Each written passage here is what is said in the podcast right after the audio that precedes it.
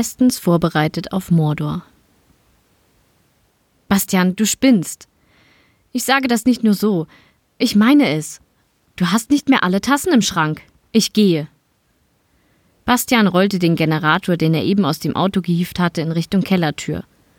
Er entriegelte die dicke Stahltür und schob das Gerät vor sich her zur zweiten Tür. Sollte sie doch schimpfen. Das tat sie immer.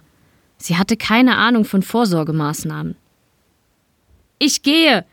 Ich verlasse dich. Sie schrie ihm hinterher. Ich meine es ernst. Ich gebe es auf. Du kommst ja doch nicht zur Vernunft. Bastian murmelte vor sich hin. Sollte sie doch verschwinden. Dann blieb mehr von den Vorräten für ihn selbst. Er war im Ernstfall vorbereitet, und sie würde bei ihren bescheuerten Eltern ertrinken, verbrennen, ersticken oder sonst wie dahinsiechen. Jeder wie er will. Er hörte die Autotür zufallen und den Motor anspringen. Denise hatte nie Verständnis dafür gehabt, dass er sich auf den Ernstfall vorbereitete.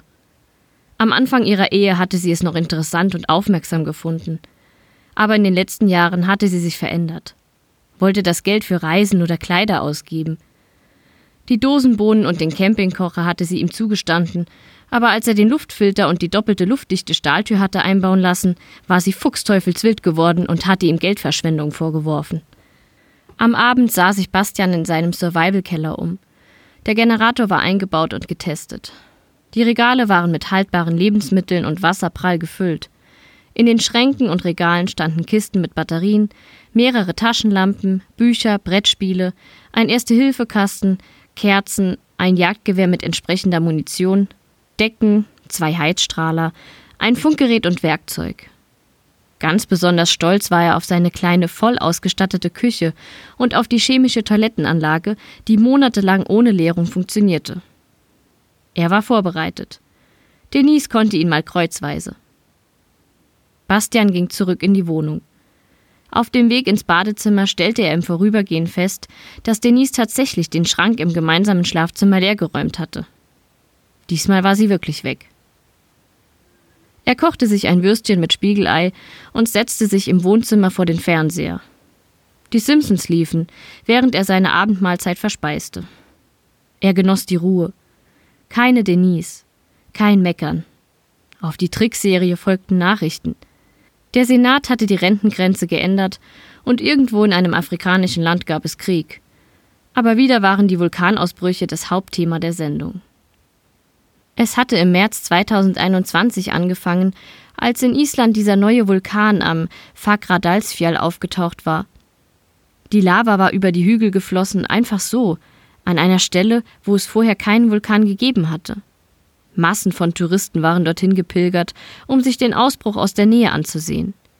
Bastian war sofort alarmiert gewesen. Die Nachrichten bestätigten seine Besorgnis. Zwei weitere Vulkane hatten sich auf Island geöffnet und der Süden der Insel war gesperrt, weil niemand sagen konnte, ob sich nicht unerwartet eine weitere Spalte öffnen würde. Gleichzeitig brachen der Hofsjökull und der Esjöfjöll wieder aus. Die Nachrichtensprecherin in ihrem roten Kostüm berichtete von Evakuierungen und davon, dass möglicherweise der Flugverkehr im Norden Europas für einige Tage beeinträchtigt werden könnte. Bastian schaltete ab und legte sich mit einem Krimi ins Bett. Er hatte seine Zähne nicht geputzt und ließ unter der Bettdecke zweimal einen fahren. Es hatte doch etwas für sich, alleine zu leben.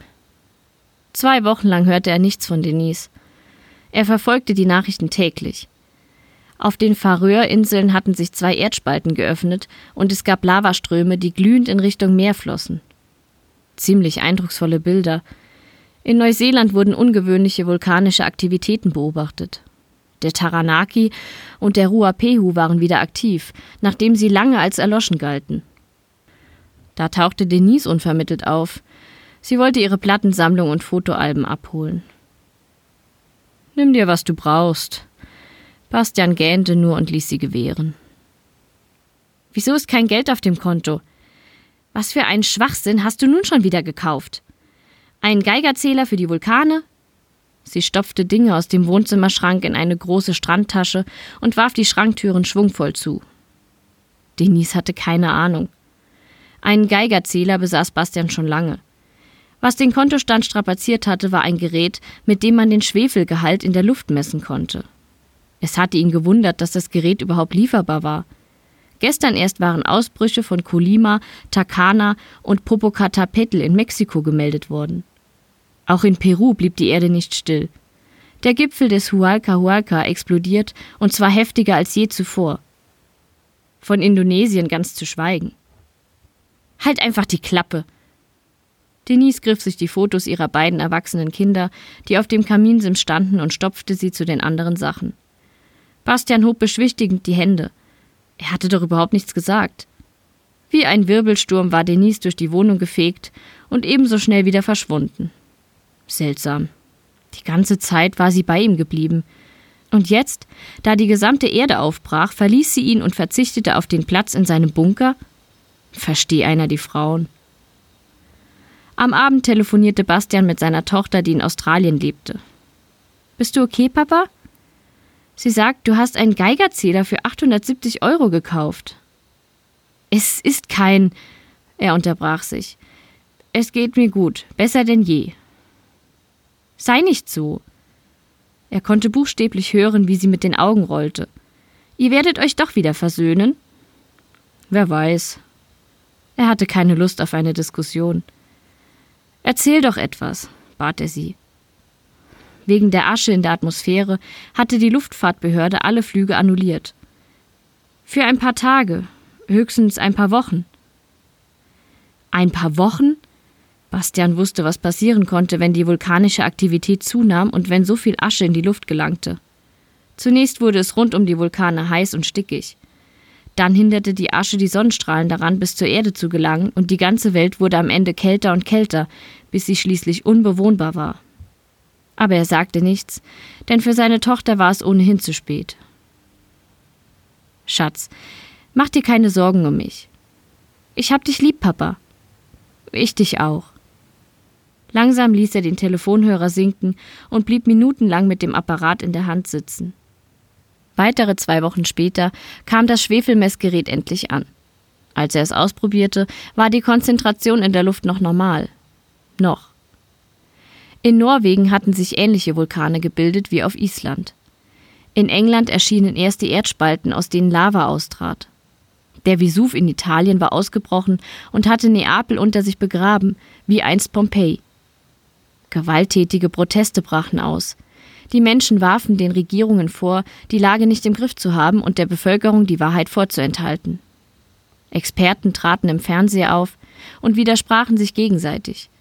Die regierungstreuen Wissenschaftler schworen, dass alles unter Kontrolle sei. Andere schürten die Angst. Weitere vier Wochen später gab es keine Flüge mehr. Plünderungen waren an der Tagesordnung, zumindest dort, wo es noch etwas zu plündern gab, denn ohne Flüge war die Versorgungslage in vielen Teilen der Erde dünn geworden. Ein paar Leute versuchten mit dubiosen Wundermitteln Geld zu machen. Sie verkauften Taschenseismographen, Pillen, die angeblich immun gegen Rauchvergiftungen machten, oder Gasmasken, die sie aus Armeebeständen gestohlen hatten. Nachrichtensendungen gab es kaum noch. Im Süden Argentiniens, in Ostaustralien sowie im Zentrum von Afrika wurden unterirdische Bunker angelegt, in denen Milliardäre und Präsidenten Unterschlupf fanden. Menschen wurden zu Mördern im Kampf um die Arbeitsstellen als Bedienstete in diesen hochmodernen Bunkern. Die letzte Nachrichtensendung, die Bastian hörte, berichtete davon, dass Millionen Menschen unter der Lava des Semeru begraben wurden. Indonesien war unbewohnbar. Weitere Millionen waren auf Booten unterwegs nach Malaysia. Niemand wusste, wie viele von ihnen ertrunken waren. Der Nyiragongo im Norden des Kongo hatte die zwei Millionen Stadt Goma vernichtet und bedrohte den Virunga Nationalpark, die Heimat der letzten Berggorillas. Wer interessiert sich jetzt noch für Berggorillas? Seit Tagen hatte Bastian niemanden mehr auf der Straße gesehen. Die Post hatte die Arbeit eingestellt. Die Nachbarn hatten sich in ihren Häusern verschanzt oder waren dem riesigen Autokonvoi nach Rumänien gefolgt, weil ein verrückter Prediger dazu aufgerufen hatte. Niemand hatte nach seinem Bunker gefragt. Er trat hinaus auf die Veranda und maß noch einmal den Schwefelgehalt in der Luft. Ja, jetzt war es an der Zeit. Er hustete. Die Luft war trocken und roch nach faulen Eiern. Es wurde seit Tagen nicht mehr richtig hell. Der Wind wehte von Nordwesten. Wahrscheinlich kamen Asche und Dämpfe aus Großbritannien. Er schaute sich noch einmal in der Wohnung um, packte die letzten Vorräte in eine Kiste und trug sie zur Bunkertür. Er versuchte ein letztes Mal seine Tochter in Australien zu erreichen. Kein Freizeichen. Seit Tagen war die Leitung tot. Er stand vor dem Bunker und sah ein letztes Mal auf die Straße. Er hatte dieses Haus, den Garten und den Nussbaum geliebt. Den Briefkasten hatte er selbst gebaut. Still verabschiedete er sich. Als er sich gerade umdrehen wollte, nahm er eine Bewegung hinter dem Nussbaum wahr. Ein Hund? Er kniff die Augen zusammen. Da war es wieder. Hinter dem Stamm bewegte sich etwas. Hey! Bastian hielt den Türgriff in der Hand. Er reckte sich nach vorne, ohne loszulassen. Da war jemand. Ein Mensch. Ein Kind. Ein Junge. Jetzt konnte Bastian ihn deutlich sehen. War er aus der Nachbarschaft? Bastian konnte nur einen blonden Hinterkopf erkennen. Nun spitzte der Junge hinter dem Baum hervor. Er schaute in seine Richtung, dann krümmte sich der kleine Körper und das Kind wurde von heftigen Hustenkrämpfen geschüttelt. Der Kleine kippte vorne über und blieb reglos liegen. Verdammt. Im Radio die Geschichten von Menschen zu hören, die auf grausame Weise starben, war eine Sache. Aber ein kleiner Junge, der direkt vor ihm in seinem Vorgarten zusammenbrach, war eine andere. Bastian rang einen Moment mit sich. Dann packte auch ihn ein Hustenkrampf. Es war wirklich Zeit. Also gut. Er ließ den Türgriff los und ging die paar Schritte zu dem Kind hinüber. Er warf sich das dünne Wesen wie einen Sack über die Schulter und trug ihn zum Bunker. Der leblose Körper war nicht schwer. Trotzdem hustete Bastian, als er die dicke Tür mit dem Bullauge hinter sich fest verschloss. Er legte das Kind behutsam auf die Couch. Im Bunker war kein Platz für zwei. Kopfschüttelnd betrachtete er die dünnen Beine des Jungen, dann sein Gesicht. Er erinnerte sich nicht daran, ihn hier schon einmal gesehen zu haben. Bastian hatte sich allerdings auch nie für die Nachbarskinder interessiert. Seine Arme waren dünn, das schmutzige T-Shirt zu groß. Eine halbe Portion, dachte Bastian. Für eineinhalb Personen war vielleicht doch Platz genug. Und wenn der Junge ihm auf die Nerven ging, konnte er ihn noch immer fortjagen. Das hier war schließlich sein Reich. Wach auf! Bastian tätschelte die Wange des Jungen. Die Berührung ließ den Jungen zusammenzucken, seine Augen blieben aber geschlossen. Ruckartig warf er den Kopf von einer Seite zur anderen. Seine Lider flackerten. Träumte er? War er im Fieberwahn? Bastian drückte seine Hand auf die Stirn des Kindes. Sie war nicht heiß. Die Berührung wirkte offenbar beruhigend, denn das Zucken wurde schwächer. Bastian legte eine Decke über den Jungen und setzte sich mit einem Buch in der Hand ans andere Ende der Couch. Sein Blick glitt über das Regal an der Wand, in dem hunderte Bücher standen. Hier würde er nun sitzen und lesen, vielleicht jahrelang. Er war dem Weltuntergang geschickt entkommen, vorerst. Wie lange brauchte er wohl, um all diese Bücher zu lesen? Bevor er zum dritten Kapitel kam, rührte sich der Junge. Mit einem leisen Stöhnen öffnete er langsam die Augen. Für einen kurzen Moment sah es so aus, als würde er sofort wieder wegdämmern, dann jedoch setzte er sich ruckartig auf und klammerte seine Beine mit den Armen. Er starrte Bastian mit weit aufgerissenen Augen an und zitterte am ganzen Körper. Kleine Schweißperlen bildeten sich auf der Stirn des Jungen. Ganz behutsam klappte Bastian das Buch zu. Ich bin Bastian. Er bemühte sich leise und gleichzeitig deutlich zu sprechen. Und wie heißt du? Das Kind öffnete leicht den Mund, schloss ihn dann aber wieder. Langsam schob sich seine Unterlippe vor und seine Augen füllten sich mit Tränen. Als ob ein Knoten platzte, fing der Junge bitterlich an zu weinen. Mama. Sein Kopf sackte auf die Knie. Noch immer hielt er die Beine mit den dünnen Armen umschlungen. Ich will zu meiner Mama. Bastian seufzte. Das konnte ja heiter werden. Er war zwar auf vieles vorbereitet, aber nicht darauf, einen kleinen Jungen zu beruhigen, geschweige denn, ihn für den Rest der Tage bei Laune zu halten. Zugegeben, der Rest der Tage konnte ziemlich kurz werden, aber dennoch, er hatte lesen wollen und ab und zu an Denise denken, die ihn ausgelacht hatte und nun draußen erstickte. Pustekuchen. Er besann sich. Sag etwas Beruhigendes.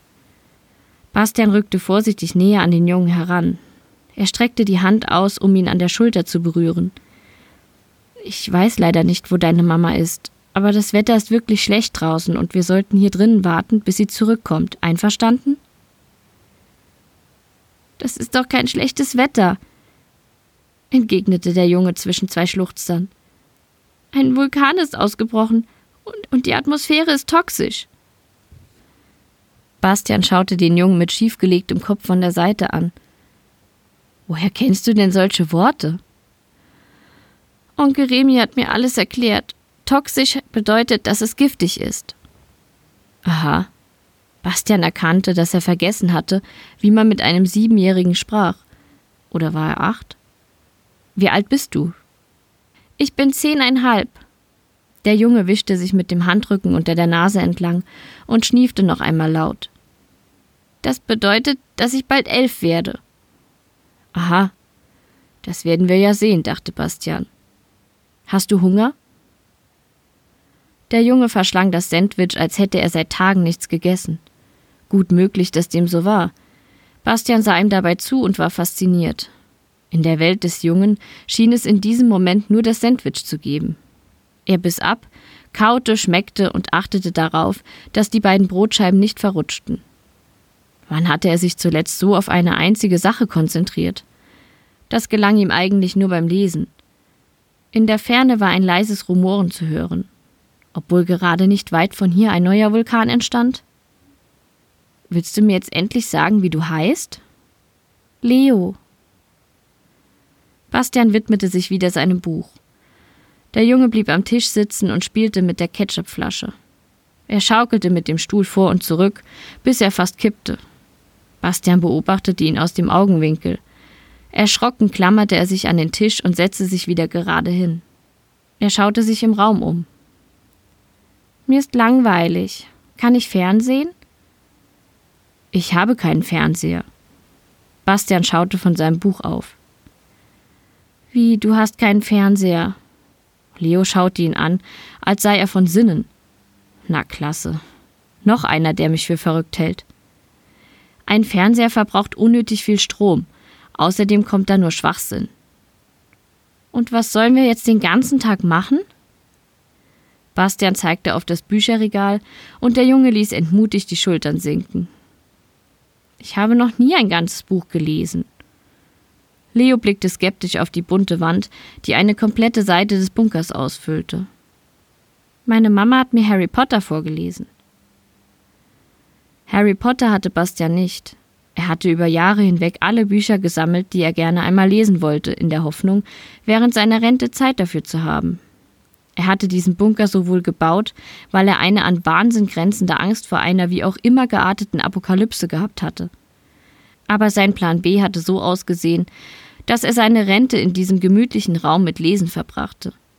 Er hatte sich vorgestellt, dass Denise im Garten Gemüse anbauen und oben im Haus endlich wieder damit beginnen würde, Aquarelle zu malen – das hatte sie früher getan, als sie sich kennengelernt hatten.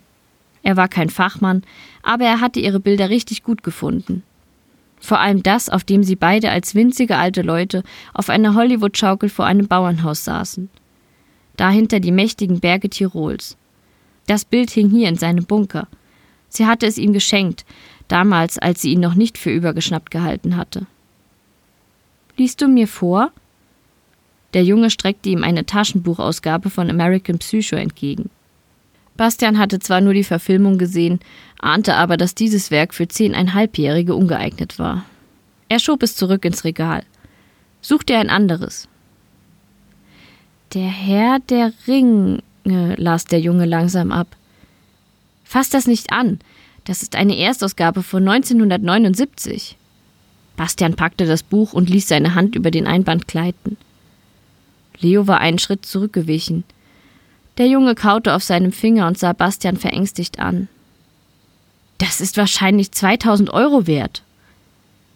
Bastian bemühte sich, seine Stimme sanfter klingen zu lassen. Leo ließ den Kopf sinken und murmelte eine Entschuldigung. Bastian fühlte sich plötzlich schlecht. Er kniete sich hin und schob behutsam einen Finger unter Leos Kinn. Ich habe es nicht so gemeint. Er griff nach dem Buch und betrachtete es von allen Seiten. 2000 Euro, so ein Unsinn. Gab es überhaupt noch jemanden, der ihm 2000 Euro dafür zahlen würde? Und vor allem, Was sollte er mit 2000 Euro? Eine Papierflieger bauen? Hier. Er streckte dem Jungen das Buch hin. Ehrfürchtig griff Leo danach. Das Kind saß an einem Ende der Couch und Bastian am anderen. Als er mit einem Kapitel fertig war, stand er auf, um sich ein Bier zu holen. Willst du auch was? Als er dem Jungen ein Glas Limo brachte, fiel ihm auf, dass dieser noch immer die erste Seite aufgeschlagen hatte. Liest du nicht? Doch, ich bin schon hier. Der Junge deutete auf ein Wort in einer der untersten Zeilen. Bastian fuhr sich durch die schütter werdenden Haare und kratzte sich am Hinterkopf. Sollte man mit zehneinhalb nicht flüssig lesen können? Wann hatte er seine ersten Bücher gelesen? Er wusste es nicht mehr. Sie lasen weiter. Immer wieder war ein leises Donnern zu hören. Einmal gab es sogar einen leichten Erdstoß. Gerade stark genug, dass man ihn spüren konnte. Bastian konzentrierte sich auf sein Buch. Er wusste nicht, wie viel Zeit vergangen war. Schließlich schlug der Junge sein Buch zu und strampelte mit den Beinen. Können wir nicht was anderes machen? Bastian wollte lesen. Du kannst das Geschirr spülen. Ein Brummen kam vom anderen Ende der Couch. Leo stand auf und schritt den Bunker ab. Er schaute sich alles ganz genau an, auch die Bücher. Er schaltete das Radio ein, was Bastian aufhorchen ließ. Auf den meisten Frequenzen gab es nur ein weißes Rauschen. Dann allerdings fand der Junge einen Sender. Das Thema waren natürlich die Vulkanausbrüche. Eine Sprecherin mit starkem bayerischem Akzent berichtete davon, dass ein Vulkan sich unmittelbar neben der Stadt Aachen erhoben hatte. Starke Beben waren dem Ausbruch vorangegangen. Seit Dienstag ist die Innenstadt von Aachen vollständig unter Lava begraben. Geflüchtete berichteten vom Einsturz des Aachener Doms. Wohin können diese Menschen nur fliehen? Die Städte und Dörfer in der Alpenregion, wo bisher noch keine oder kaum vulkanische Aktivität zu verzeichnen ist, haben Barrikaden errichtet und lehnen alle Anträge auf Asyl rigoros ab. Da es kein Benzin mehr an den Tankstellen gibt, ebbt der Strom der Menschen Richtung Alpen langsam ab. Schalt das ab. Das ist deprimierend. Bastian wollte nichts von der Außenwelt hören. Heute nicht. Er wollte lesen. Leo hüpfte ein paar Mal um den Tisch herum und machte sich dann daran, einen Turm aus Konserven und Schachteln zu bauen, die im Küchenregal standen. Irgendwann kam es, wie es kommen musste, und der Turm fiel um. Bastian sprang auf und war mit wenigen Schritten bei dem Jungen, der ihn mit großen Augen ansah. Er hielt sich das Knie. Ein Gurkenglas war zersprungen und eine Scherbe hatte ihm ins Bein geschnitten. Verdammt, das ist doch kein Spielzeug. Bastian schob den Jungen unsanft zur Seite, weg von den Scherben. Sieh nur, was du angerichtet hast. Er griff sich zwei Dosen und stellte sie wieder ins Regal. Es roch scharf nach Essig. Leo wich zurück. Was habe ich mir nur dabei gedacht, dich hierher zu bringen? Bastian sprach mehr zu sich selbst als zu dem Jungen. Da fing Leo an zu weinen. Dicke Tränen rannen über seine Wangen. Seine Schultern zuckten und er heulte laut. Bastian schloss die Augen und seufzte. Er ließ die Hände sinken und die Scherben am Boden liegen. Komm schon, so war das nicht gemeint. Leo war nicht zu beruhigen. Er weinte und klagte laut, wobei er immer wieder nach seiner Mama rief. Ich will auch zu meiner Mama, dachte Bastian, während er Leos Kopf streichelte. Stattdessen waren sie beide hier im Bunker gefangen und würden diesen wahrscheinlich nie mehr verlassen. Leo sprang unvermittelt auf und rannte zur Tür des Bunkers. Er trommelte mit den kleinen Fäusten dagegen und schrie unverständliche Dinge. Langsam kam Bastian hinter ihm her. Minutenlang schaute er dem Kind dabei zu, wie es die Tür bearbeitete und dabei vollkommen außer Atem kam. Bastians Blick streifte das dicke Bullauge in der Tür. Es war kaum noch zu erkennen, ob es Tag oder Nacht war. Das musste an der Asche liegen. Ihm war, als erkenne er in der Ferne einen rötlichen Schimmer, aber er war sich nicht sicher. Schließlich sank der kleine Körper vor der verschlossenen Tür zusammen und das Weinen ebbte zu einem leisen Wimmern ab. Vorsichtig hob Bastian den Jungen auf und war wieder erstaunt, wie leicht er war. Er setzte ihn behutsam auf der Couch ab und kniete sich vor ihm hin. Es tut mir leid, Leo nickte langsam. Ich wollte nichts kaputt machen. Ich weiß. Einem Impuls folgend drückte er den Jungen vorsichtig an sich. Als er ihn losließ, stahl sich ein scheues, kaum merkliches Lächeln ins Gesicht des Jungen. Bastian holte Pflaster für das Knie. Wie wäre es, wenn du jetzt schlafen gehst und morgen versuchen wir es noch einmal mit Lesen? Der Junge nickte und so richtete Bastian ihm eine Bettstatt auf der Couch her. Er deckte ihn zu und strich ihm sanft über den Kopf. Gute Nacht. Muss ich nicht Zähne putzen? Nein. Bastian wusste nicht, wie lange es dauerte, bis sich Karies entwickelte, aber die Chancen, dass sie dann noch lebten, erschienen ihm gering. Heute nicht. Leo grinste ihn verschwörerisch an und kuschelte sich in die Decke. Gute Nacht. Bastian wünschte sich die Zuversicht und die Unschuld dieses Kindes.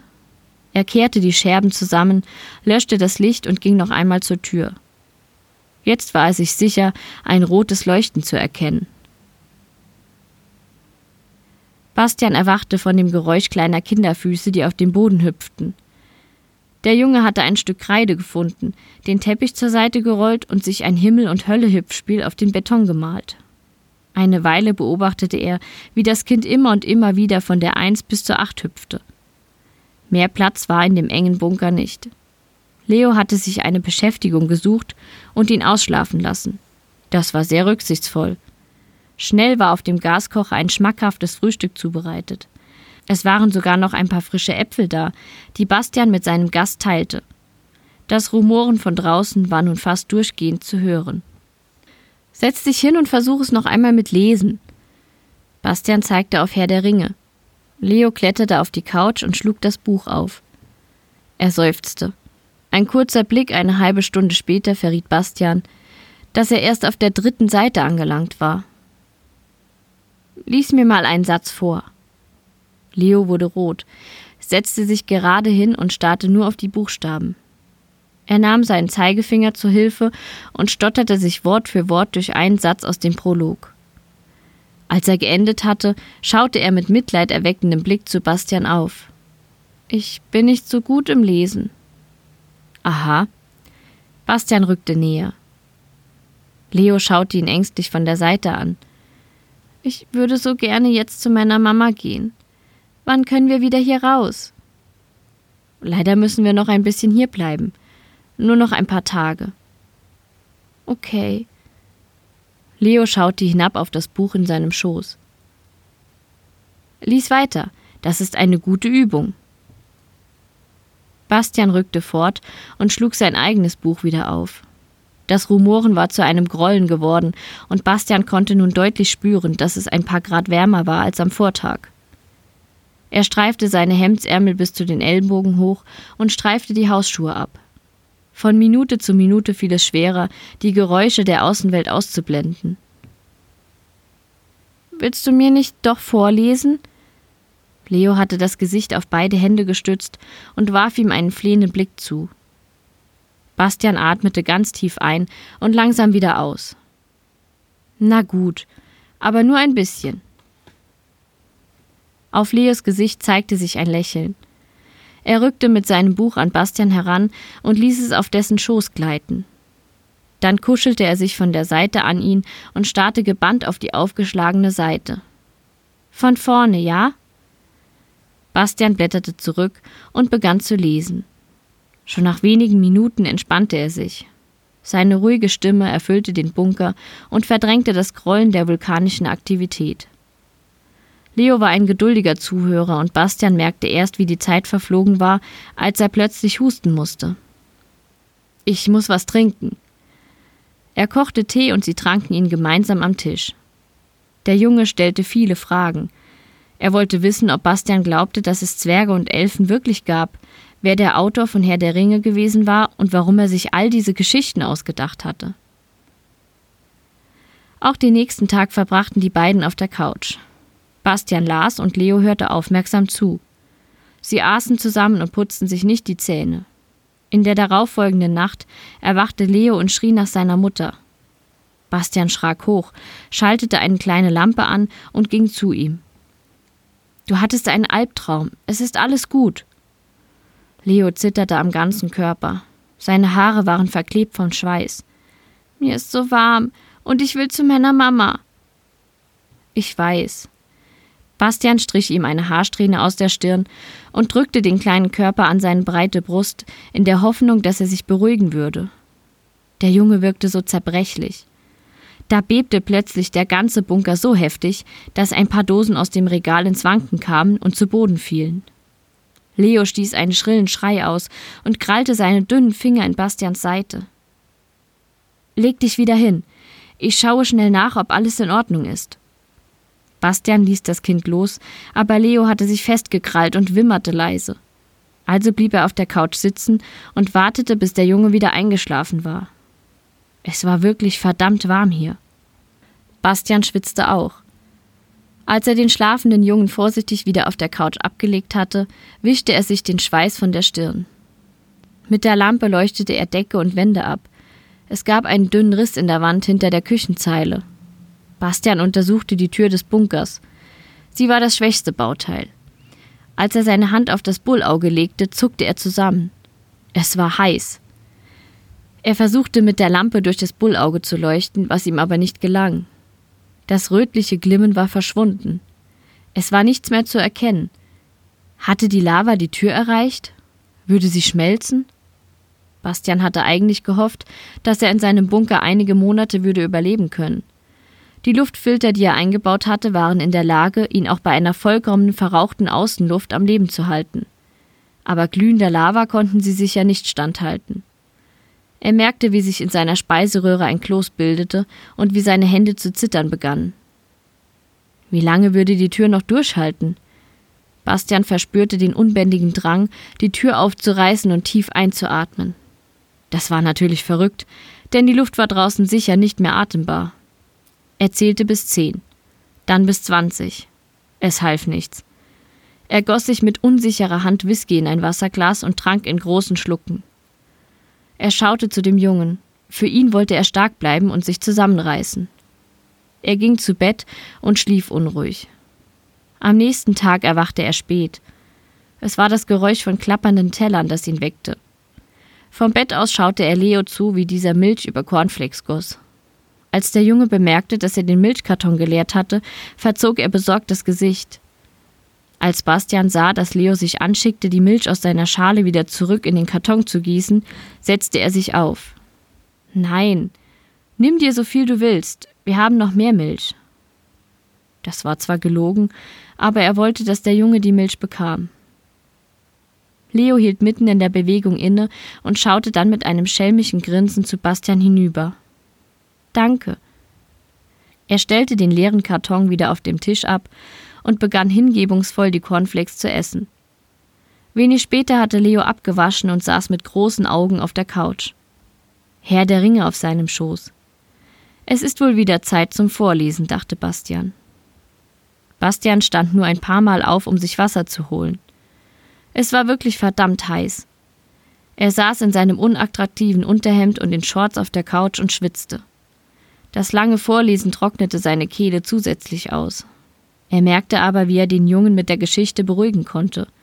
Und was noch wichtiger war, während er las, dachte auch er an nichts anderes als an Frodo und den Ring, an Gandalf und die Gefährten, an die Elfen und Zwerge. Er war gemeinsam mit Leo in einer zauberhaften Welt, nicht in einem selbstgebauten Bunker, der von einem Vulkan verschlungen wurde. Weitere Tage vergingen mit Lesen. Sie aßen Dosenbohnen, Cornbeef und abgepacktes Schwarzbrot. Zum Nachtisch öffnete Bastian eine Dose mit Ananas und legte schließlich eine Tafel Schokolade auf den Tisch, die wegen der Hitze schon geschmolzen war. Abwechselnd tauchten die beiden ihre Finger in die flüssige Schokolade und leckten sie ab, bis von der Tafel nur noch ein paar braune Stieren auf Staniolpapier übrig waren. An diesem Abend erlitt Bastian einen starken Hustenanfall. Er trank mehrere Gläser Wasser, konnte den Hustenreiz aber nicht lindern. Heimlich, so dass der Junge es nicht sah, schaltete er das Gerät ein, mit dem er den Schwefelgehalt in der Luft messen konnte. Die Werte waren besorgniserregend. Der Filter war offenbar ausgefallen, vielleicht verstopft oder schlimmer noch, geschmolzen. Es waren nun bestimmt 50 Grad in dem Bunker und die Luft war stickig und stank. Nicht, dass sie noch viel riechen konnten. Bastian schob das Gerät aufs oberste Regalbrett und ging langsam in Richtung Tür. Sie hatte sich leicht nach innen gebogen. Bastian schloss die Augen, atmete tief ein, öffnete sie wieder und berührte mit der Handfläche die Delle in der Tür. Scheiße. Er sog scharf die Luft ein. Blitzartig zog er die Hand wieder zurück, aber es war zu spät. Er konnte die Brandblasen bereits sehen. Den Blick starr auf seine Hand gerichtet, begann er doppelt so schnell zu atmen wie gewöhnlich. Seine Knie wurden weich und sein ganzer Körper zitterte unkontrolliert. So fühlt sich also eine Panikattacke an, dachte er. Leo, der wieder einen Turm aus Konservendosen gebaut hatte, kam zu ihm gelaufen. Was ist? fragte er mit schriller Stimme. Stopp! Bastian schirmte mit seinem Körper die Tür ab. Komm nicht näher. Du hast dir wehgetan. Leo brach in Tränen aus. Es ist schon gut. Bastian versuchte, seine Arme wieder unter Kontrolle zu bekommen, während er Leo vor sich her zum Waschbecken in der Küche schob. Hilf mir mal. Gieß ein bisschen Wasser über meine Hand. Mit zitternden Händen schüttete Leo eine ganze Wasserflasche über die Wunde. Beim Anblick der Brandblasen weinte er noch heftiger. Holst du mir das Verbandszeug? Bastian zeigte auf einen roten Koffer, der unter der Spüle stand. Gemeinsam trugen sie Salbe auf und verbanden die Hand. Als die Brandblasen endlich unter dem weißen Stoff verschwunden waren, beruhigte sich Leo zusehends. Bastian musste sich eingestehen, dass er ohne den Jungen wahrscheinlich bereits den Verstand verloren hätte. Komm, ich lese weiter. Sie setzten sich auf die Couch und Leo übernahm nun die Aufgabe, die Seite umzublättern, wenn Bastian ihm ein Zeichen gab. In der Nacht schreckte Bastian hoch geschüttelt von einem starken Hustenanfall. Er schlief längst auf der Decke, war aber schweißüberströmt. Leo brachte ihm Wasser und strich ihm eine Haarsträhne aus der nassen Stirn, so wie er es Tage zuvor getan hatte. Danke, murmelte Bastian. Einer der Risse in der Wand des Bunkers hatte sich so verbreitert, dass man eine ganze Hand hätte hindurchschieben können. Wie lange die Wand wohl noch standhalten würde? Die Hitze war nun unerträglich. Bastian kam nur noch sehr langsam mit dem Lesen voran, aber es war das Einzige, was ihn ablenkte. Er musste immer öfter unterbrechen, um etwas zu trinken. Mehrmals am Tag zählte er die Wasserflaschen. Seine Stimme war zu einem leisen Krächzen geworden, aber Leo hörte ihm gebannt zu. Verbissen las er weiter. Leo war schwach geworden. Er aß nur noch kleine Portionen und Bastian musste ihn mehrfach daran erinnern zu trinken. Dennoch verfolgte er mit leidenschaftlicher, fast sturer Begeisterung die Geschichte. Wenn Bastian aufhören musste, um zu husten, rieb er seinen Rücken und wartete geduldig, bis es weiterging. Heute würde er die Geschichte zu Ende lesen. Es war soweit. Bastian hatte sich ja mehr als 70 Stunden vorgelesen. Vielleicht auch noch länger. Er wusste nicht mehr, welcher Tag gerade war, und es war ihm auch egal. Es war der Tag, an dem sie das Buch beendeten. Wieder saß das ungleiche Paar auf der Couch. Leo blätterte um, weil Bastians Hand noch immer schmerzte. Der Junge hatte sich eng an Bastians Seite gedrückt, obwohl die Berührung beide noch mehr schwitzen ließ. Satz für Satz las er leise und beharrlich bis zum Ende. Und er kehrte zurück in die Schatten, die ihn umfingen und die Welt verblasste, die nur noch in seiner Erinnerung existierte. Bastian hob den Blick und schlug mit der gesunden Hand das Buch zu. Er schaute Leo direkt an. Dieser lächelte und hatte ein Strahlen in den Augen, wie es nur Kinder haben können. Toll, krächzte Leo. Ein Hustenanfall schüttelte ihn. Ja, eine tolle Geschichte. Zur Feier des Tages mache ich uns ein ganz besonderes Getränk. Einverstanden? Leo nickte nur, während sein kleiner Körper sich unter Krämpfen krümmte. Bastian holte zwei Gläser, öffnete die letzte Dose Fanta und griff dann nach einer kleinen braunen Flasche, die er im Verbandskasten versteckt hatte. Großzügig schüttete er die klare Flüssigkeit in beide Gläser und achtete darauf, dass der Junge das Fläschchen nicht sah. Bastian atmete tief durch, als er sich zu Leo auf die Couch setzte. Eine Träne trat in seine Augen und er nahm Leo in den Arm. Prost, mein kleiner Freund. Sie hörten Bestens vorbereitet auf Mordor von Beatrice Sonntag. Gelesen von Verena Wilhelmi.